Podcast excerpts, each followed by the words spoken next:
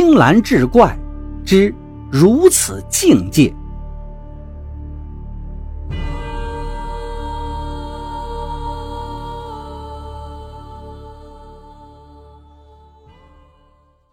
最近，一个惊人的消息传遍了整个迈阿密州，有位古力先生去世了。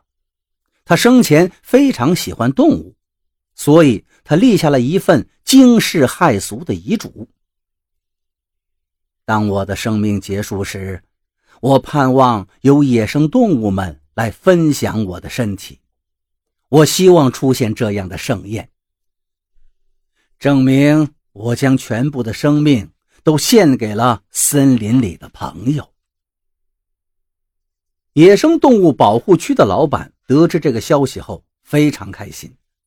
长期以来，保护区的开销严重透支，许多大型猛兽陷入了没肉可吃的窘境，动物们一个个骨瘦如柴，往日的雄风已然不在。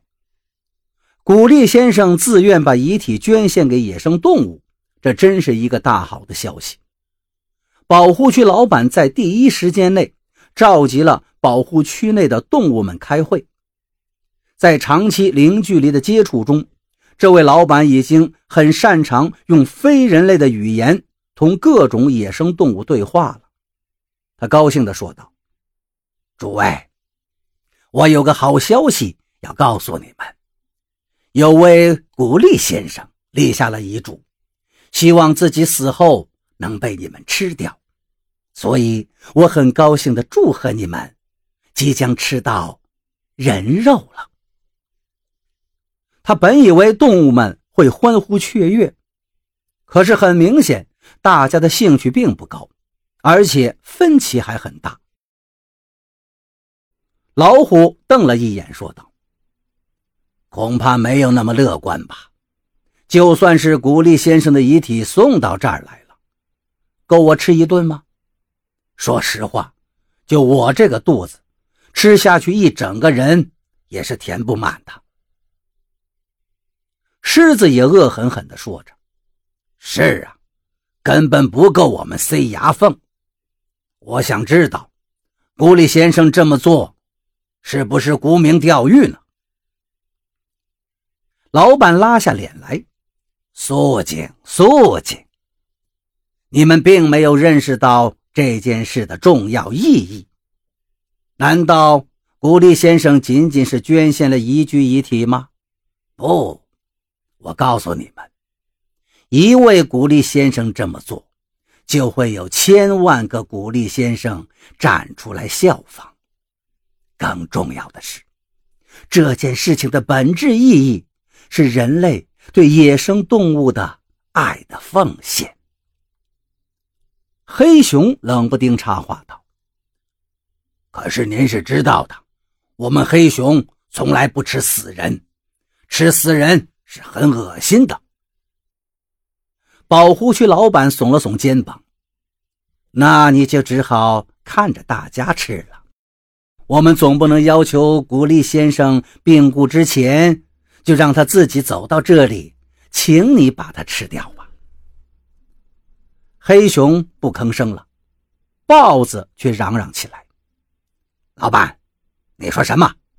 古力先生是个病人吗？他得的是什么病？是传染病吗？太可怕了！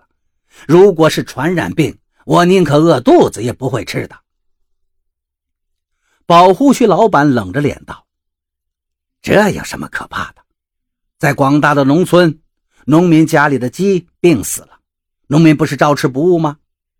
有些养鸡场闹了鸡瘟，不照常把死掉的鸡送到厨房里做成烧鸡，卖到城市里的酒楼饭馆吗？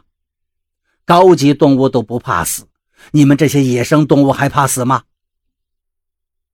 野生动物们看着保护区老板的脸色，知道他真生气了。既然老板生气了，大家就只好装哑巴，不再发言。管他呢，等古力先生的遗体送过来再说吧。不久，古力先生的遗体果然送到了野生动物保护区，被放在一片绿意葱葱的草坪上。保护区老板有意让动物们增加感性认识，也是给他们一个热身的机会。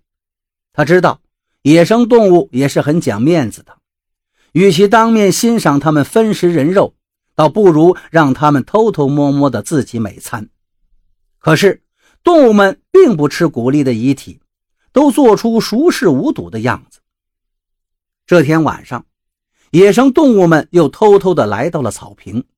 围在古力先生的遗体周围，狮子静静地看着古力先生的遗体，叹了一口气：“唉，人类真是可怕呀！为什么要把同类的遗体送过来让我们吃掉呢？”老虎接着说道：“古力先生生前很喜欢动物，他是我们的好朋友。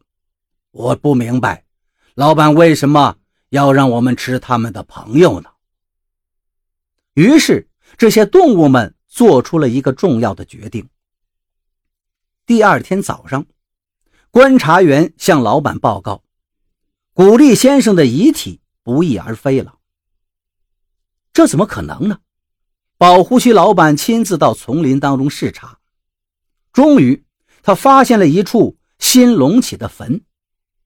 原来那天晚上，野生动物们竟然用自己的爪子刨了一个坑。把古力先生安葬了。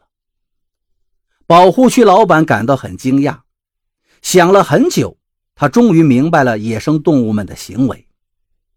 或许这也是一种境界吧。然后他站在古力先生的坟前，默哀了三分钟。